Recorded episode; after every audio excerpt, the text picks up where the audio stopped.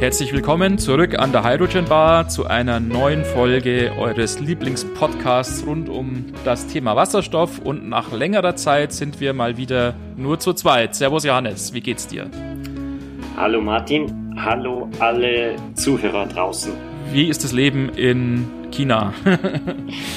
ja, es ist normal. Mir ist jetzt aufgefallen, hier gibt man sich nicht mehr die Faust, sondern noch die Hand. Hier gibt man sich nicht mehr die Faust.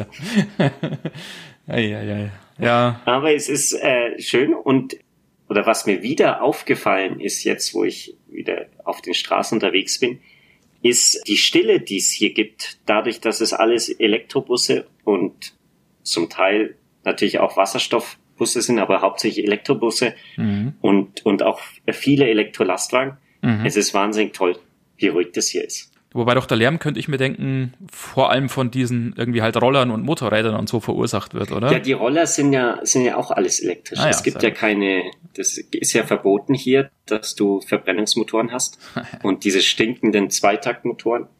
Super, ganz, ja. ganz äh, objektiv gesagt. Ähm, und darum ist es wirklich ruhig, gerade wenn man auf der Straße unterwegs ist. Ja, da ist man in China, wie in so vieler Hinsicht, einfach schon ein ganzes Stück weiter als hier in Europa. Wo es zwar zumindest ja die Pläne so in diese Richtung gibt, aber ja, da ja. wird noch rauf und runter diskutiert. Naja.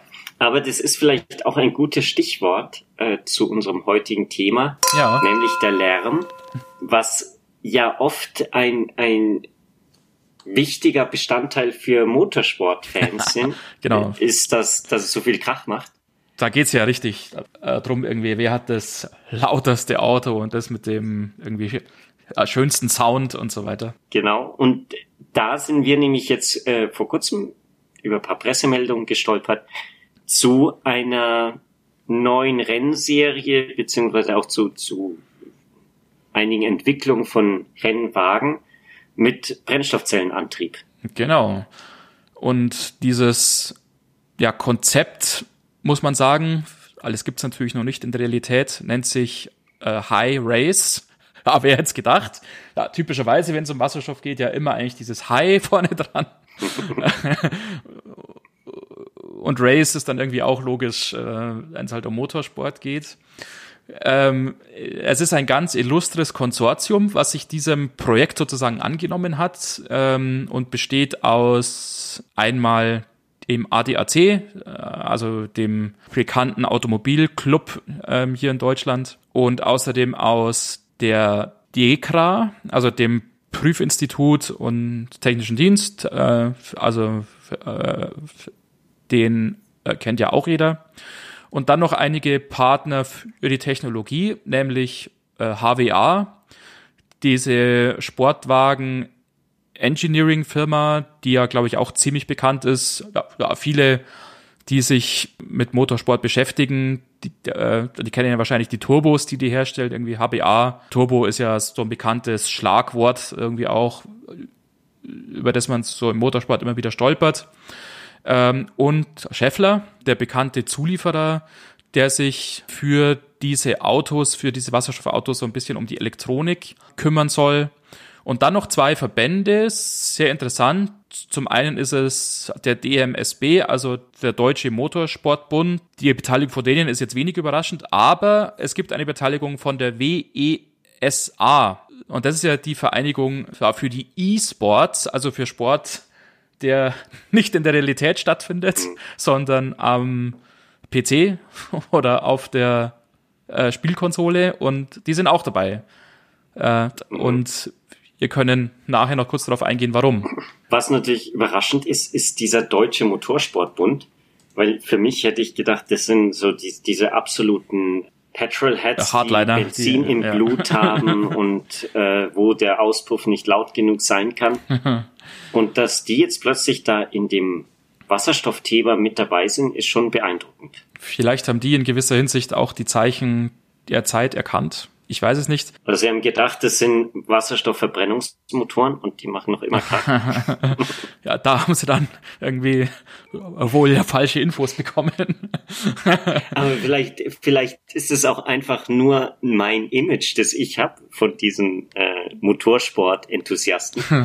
dass es da immer um den Lärm geht. Wahrscheinlich geht es da auch um andere Sachen. Ja zumindest liegt der Fokus von diesem High-Race-Konzept sehr, sehr stark und eindeutig auf dem Feld Umweltfreundlichkeit und Nachhaltigkeit. Mhm. Und das zeigt sich nicht nur in dem Antrieb der Fahrzeuge, der eben über zwei Brennstoffzellen tatsächlich erfolgt und logischerweise halt über Wasserstoff, ähm, sondern auch in so wirklich, also ich möchte nicht sagen absurd, aber so einmaligen Sachen, auch die man noch nie eigentlich gehört hat. So soll unter anderem auch eine Reduktion des Feinstaubs erreicht werden, indem der Abrieb, der von den Bremsen kommt, dann aufgesammelt wird.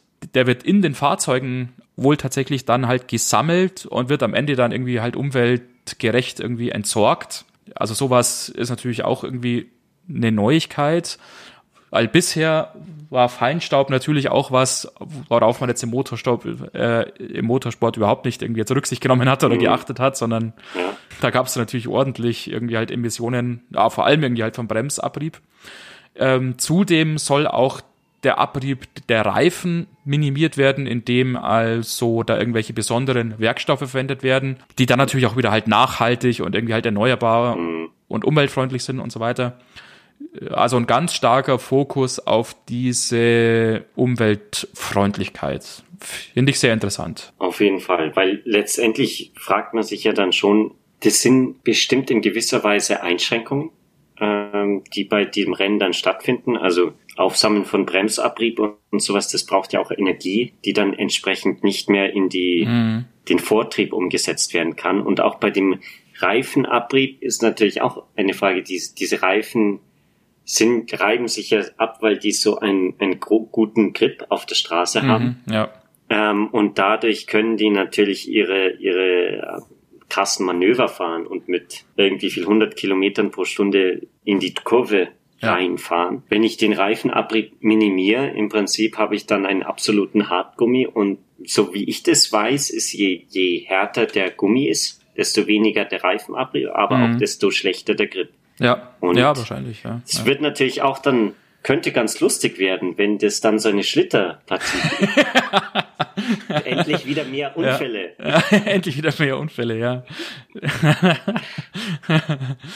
also es ist, Aber ja, äh, äh, dieses Thema wurde auch wohl tatsächlich schon wahrgenommen und es gibt zwar wenige Vorgaben auch dazu, wie diese Fahrzeuge halt dann auch bezüglich der Karosserie auch gestaltet sein sollen. Mhm. Aber es gibt jetzt nicht nur aus äh, dem Grund der harten Reifen, sondern glaube ich auch aufgrund ähm, dieser wenigen, aber doch halt vorhandenen Vorgaben mhm. bezüglich des Karosserieaussehens wohl eher einen sehr niedrigen Wert an Abtrieb, mhm. was heißt, dass diese Fahrzeuge also relativ schwer wahrscheinlich zu steuern sein werden und es ergibt sich halt ein langer Bremsweg auch dadurch, dass der mhm. Abtrieb niedrig ist. Was aber wohl auch zumindest zum Teil auch gewollt ist, weil dadurch natürlich die Strecke lang ist, die für Rekuperation nutzbar ist. So dass man also die Energie, die beim Bremsen ja normalerweise jetzt beim Standard Verbrennungsfahrzeug jetzt irgendwie halt in Wärme einfach halt weggehen würde, eben dann halt aufsammeln kann und in einer Batterie speichern kann, so dass man die mhm. später wieder für den Vortrieb dann abrufen kann. Ja.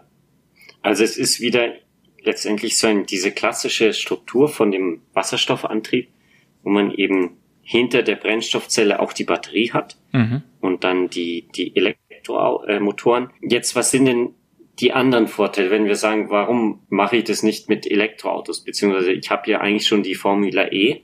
Ja. Da funktioniert es ja auch relativ ja. gut, glaube ich. Ja. Ähm, was, was ist jetzt der Unterschied deiner Meinung nach zu den Wasserstoffautos? Ja, ja, zum einen ist es so, und damit wird auch ähm, sehr aktiv jetzt schon geworben, dass die volle Leistung von diesen Fahrzeugen, und das werden wohl so circa 800 PS sein, während des ganzen Rennens voll zur Verfügung steht. weil diese Formel E-Wagen, man weiß es ja vielleicht, die haben ja nur in Anführungszeichen so Phasen, so bestimmte Zeitfenster, wo sie die volle Leistung tatsächlich dann abrufen dürfen und müssen sonst ja mit einer reduzierten Leistung fahren, um einfach diese Reichweiten hinzukriegen. Und jetzt sind diese Rennen in der Formel E zumindest jetzt ja sowieso schon nicht so besonders lang. Und wenn man die jetzt ähm, ja ständig mit der vollen Leistung fahren würde, würde die Reichweite halt noch viel weniger werden. Und das ist natürlich ein Problem, was diese H2-Fahrzeuge dann logischerweise nicht haben. Die haben dann natürlich genug Wasserstoff dabei und man spielt auch diesen äh, Joker aus, dass die Betankung halt so schnell geht und kann damit dann auch halt über irgendwie halt einen Boxenstopp, halt wie man es von der Formel 1 zum Beispiel kennt, eben halt den Tank wieder voll machen und kann damit theoretisch eigentlich halt unbegrenzt mhm. lang fahren. Da bin ich ja gespannt, weil in der Formel 1, da füllen die ja, glaube ich, den Tank in, in 10 Sekunden auf. Ja, ja, genau. Ja, also das diese riesen mit Wasserstoff Schläuche mit irgendwie ja. 800 Liter pro Minute Durchfluss ja. oder sowas. So schnell geht's wahrscheinlich nicht, ja, genau. Aber es geht natürlich also, schneller. Ja, es ist ja natürlich auch sozusagen eine, eine Motivation von diesen, dieser Renntechnik, dass natürlich da ziemlich viel Innovation herauskommen sollte. Mhm. Das hat man ja im Prinzip bei den Formel 1 und, und den normalen Rennen gesehen. Früher, dass da eben viel entwickelt wurde, das dann danach in die Serie übernommen wurde. Ja. Und ich glaube, das ist natürlich auch die Hoffnung hier. Gerade auch mit diesem Sustainability-Gedanken,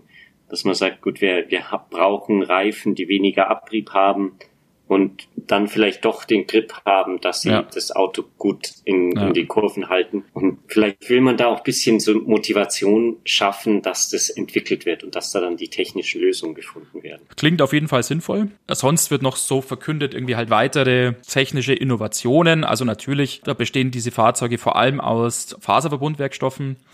Und logischerweise auch hier wieder so der Fokus auf die Nachhaltigkeit, also die Karosserie Mhm. soll tatsächlich dann aus Naturfaserverbundwerkstoffen auch dann halt bestehen. Mhm. Also das klingt spannend. Wenn es um die Sicherheit geht, äh, scheint man diesen Naturfaserverbunden noch nicht so wirklich zu vertrauen, weil das, äh, das sollen dann also mehr dann die klassischen, in Anführungszeichen, äh, Kohlefaserstrukturen zum Einsatz kommen. Und die Sicherheit soll also so hoch sein oder das Sicherheitsniveau soll so hoch sein, auch dass diese FIA-Regeln, FIA ist ja die internationale Vereinigung für den Motorsport, diese Regeln zur Sicherheit auch mit diesen Wasserstofffahrzeugen auch dann eingehalten werden können. Mhm. Sonst noch, ja, es gibt noch so ein, eine Innovation, die ist auch ganz spannend. Äh, die wird von Scheffler in dem Fall beigesteuert. Da geht es um das sogenannte Steer by Wire was heißt, dass die Lenkung elektronisch erfolgt. Das heißt, man gibt sozusagen halt mit dem Lenkrad ähm, einer Software oder einem Chip sozusagen vor, halt was er irgendwie machen soll quasi und der kümmert sich dann selber um die Umsetzung. Es ist also keine mechanische Verbindung von der Lenksäule zu den Rädern sozusagen nötig, mhm. was gerade für ein Rennauto natürlich ungewöhnlich ist, ähm, wo es ja eigentlich bisher ja sehr stark um dieses mechanische Lenken sozusagen ja ging, wo dann die Qualität natürlich des Fahrers dann auch eben rauskommt. Ähm, aber das ist anscheinend was, was hier jetzt eben halt vorangetrieben werden soll. Und das klingt für mich auf jeden Fall spannend. Wie das in der Realität dann aussieht, muss man, glaube ich, noch abwarten. Und es ist wahrscheinlich auch die Frage, wer jetzt damit auf den Zug aufspringt. Weil so wie ich das ja sehe, gibt's im Prinzip niemanden, der da wirklich mit, mit Brennstoffzellen-Know-how kommt, der mit ja. ähm, Wasserstofftank-Know-how kommt, ja. der mit Batterie-Know-how kommt. Es ist eher so dieser Rahmen, den die jetzt mal abgesteckt haben. Ja. Und wahrscheinlich suchen sie jetzt nach Teams, die da sagen, gut, wir, wir sind bereit. Ja. Wir legen da so und so viel Millionen letztendlich wahrscheinlich auf den Tisch und entwickeln ja. so ein Fahrzeug. Man versucht die Kosten so ein bisschen im Rahmen zu halten, indem mhm. man zwar für die Karosserie, wie ich es vorhin gesagt habe, wenig Vorgaben macht, was also sozusagen so den Teams dann halt ermöglichen soll, ihr individuelles, ja, irgendwie halt Design mhm. da auch reinbringen zu können. Aber es soll wohl weitestgehend eigentlich das Innenleben und das Chassis sozusagen halt standardisiert sein. Mhm. So dass man da einfach dann Standardkomponenten verwendet und so einfach die Kosten halt im Rahmen hält, so dass nicht jedes Team sozusagen sein eigenes Fahrzeug mhm mehr oder weniger so komplett irgendwie halt entwickeln muss, sondern sich ja hauptsächlich auf die Karosserie beschränken kann und damit die Kosten im Rahmen gehalten werden, eben wie mhm. gesagt. Und man zielt also, und das ist das erklärte Ziel, auch tatsächlich darauf ab, dass eben auch die kleineren, irgendwie so Amateur-Teams ähm, wovon es ja in Deutschland anscheinend eine gewisse Zahl gibt, eben da auch mitspielen können und da halt nicht erstmal irgendwie halt 50 Millionen irgendwie reinbuttern müssen, sondern auf dieses Standard-Chassis erstmal auch zurückgreifen können. Also im Prinzip wahrscheinlich eine ähnliche, ein ähnliches Vorgehen wie die Formula E das mhm. ja gemacht hat, dass ja. sie im Prinzip das Auto am Anfang sehr, sehr stark standardisiert hatte. Ja. Und jetzt Schritt für Schritt wohl ja. das aufweicht. Mehr öffnet quasi und öffnet. mehr auch Individualität für die Teams dann reinbringt, sodass das Team dann auch wichtiger ja. wird und, ähm, mhm. und dann auch die Technik wichtiger wird. Eine letzte Besonderheit oder also ja fast Kuriosität, möchte ich sagen, ist die Verbindung mit dieser WESA, dieser Vereinigung für die E-Sports, weil es ist tatsächlich so und das klingt jetzt ähm, verrückt oder kurios, aber Mai, vielleicht ist das tatsächlich die Zukunft. Jedes Team wird aus zwei Fahrern tatsächlich bestehen und einer fährt sozusagen das Auto in echt in der Realität und der andere fährt virtuell am Rechner. Und es fahren sozusagen halt die der Realität dann gegeneinander und es fahren die halt virtuell gegeneinander. Und in die Gesamtwertung am Schluss, wer wird also dann Weltmeister und so weiter, fließen dann die Resultate von beiden auch gleichwertig tatsächlich ein. Mhm. Das ist also auch eine absolute Neuerung, würde ich sagen. Diese ja. 1 zu 1 Verknüpfung von E-Sports und äh, Sport in der Realität. Ich weiß jetzt ehrlich gesagt okay. noch nicht so richtig, was ich davon halten soll, aber ja, ja. genau. Ja. Das ist zumindest mal ein, ein neuer, neuer Weg. Ja. Und letztendlich denke ich mir, dieses virtuelle, oder dieser virtuelle Aspekt, auch der, dieser E-Sport, der hat ja in den letzten Jahren einen wahnsinnigen Auftrieb ja. bekommen und wurde immer wichtiger. Ich glaube, es ist mal interessant, da wirklich die Verbindung mhm. ähm, zu wagen und vor allem wird dann auch interessant, ob das wirklich vergleichbar ist oder ob dann mhm. plötzlich alle alle ähm, virtuellen Fahrer zwei Minuten besser sind, sind als, als, die, die realen Fahrer. Ja, ja. Dann stimmt vielleicht was mit dem Modell. aber ich glaube, es ist auf jeden Fall interessant, dann das vergleichen zu können. Ja. ja. Und wirklich zu sehen, es sind vielleicht auch die, die Anforderungen ähnlich. Ja. Ähm, diese beiden Fahrarten. Mal schauen. Also das ist ja. ähm, ein weiteres sehr spannendes hm. Thema, würde ich sagen. Ja. Interessant ist, dass es ja auch nicht die, die einzigen sind, die sich da in diesem Bereich bewegen, mhm. Richtung ähm, Wasserstoffrennen. Es gab da auch von, also schon seit längerer Zeit von diesem Best Water Technologies, die sponsern ein Team von der Universität Delft, war das. Mhm. Ähm, so ein Studententeam, die jetzt schon seit 2007 Wasserstoffrennwagen bauen. Also so im Prinzip in ähnlicher Art und Weise. Es geht da vor allem eher so, also Ziel ist eher dieses 24-Stunden-Rennen von Le Mans mhm. oder am, am Nürnbergring, wo ja. sie das dann auch vorführen und mitfahren lassen. Es ist wohl nicht gar so, ähm, so ganz professioneller Sport, weil die mit ihren, ihren Autos, das sind eher so Prototypen mhm. und mhm. haben wohl nicht diese gesamten Approvals von der FIA durchgemacht. Aber es ist wirklich interessant. Es gibt schon seit eben 2007. Und ja, genau, was, was ich wahnsinnig interessant fand, dass die nur eine Leistung von 120 kW ähm, okay. für den, die Brennstoffzelle haben. Okay. Und dann nochmal 190 kW von der, von der Batterie. Äh, Batterie. Okay. Das heißt, jetzt umgerechnet sind es gerade 400 PS ja. letztendlich. Was jetzt also wirklich nicht wirklich so nicht viel. viel ist. Also, ja, genau, ja, ja. Das hat so ein ein hochmotorisiertes Straßenauto auch. Ja. Und die sind natürlich um einiges leichter. Die haben ein Gewicht von von knapp über einer Tonne. Mhm. Na, da geht dann ja, was. Haben, ja. haben wohl auch schon mehrere Rekorde aufgestellt für für also Rundenrekorde für elektrische äh, ähm, Sportwagen. Mhm. Und das andere, was, wo ich auch drüber gelaufen bin, ich weiß nicht, das hast du, glaube ich, auch gesehen, dieses GCK Motorsport, mhm. was auch eine, so eine kleine Firma ist, äh, Green Cop Connection, die jetzt ihre gesamten Rennwagen auf umweltfreundlich umstellen. Und jetzt haben sie eben angefangen oder fangen sie an mit, mit elektrischen, also mit batteriebetriebenen, aber sie wollen auch in den Wasserstoff gehen. Mhm.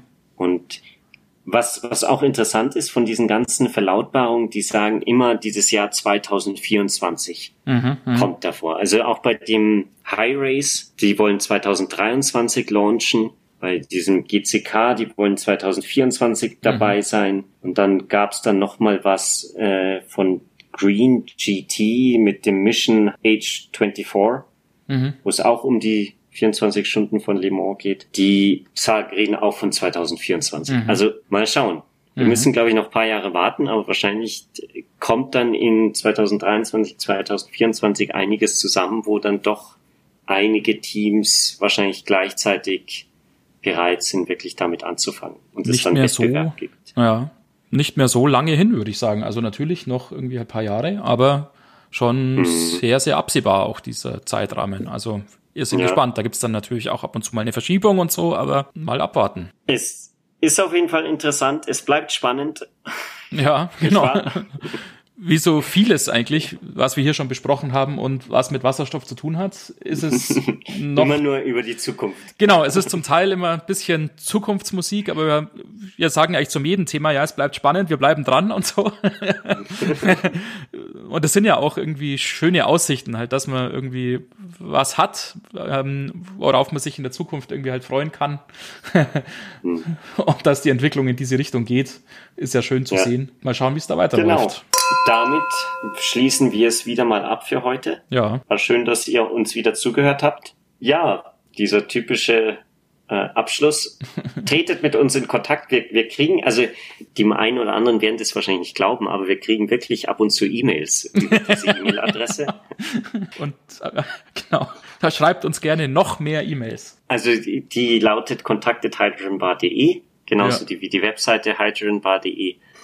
Und ja, gebt uns gerne Feedback. Wir hören uns uns gerne an. Wir haben auch einige neue Themenvorschläge bekommen. Die kommen dann in nächster Zeit bestimmt mal dran, wenn genau. wir genug recherchiert haben. Alles klar, gut. Na dann, wie gesagt, vielen Dank fürs Zuhören und wir hören uns in einer Woche wieder. Macht's gut. Ciao. Genau. Bis dahin noch eine schöne Adventszeit. Jawohl, genau. Macht's gut. Ciao.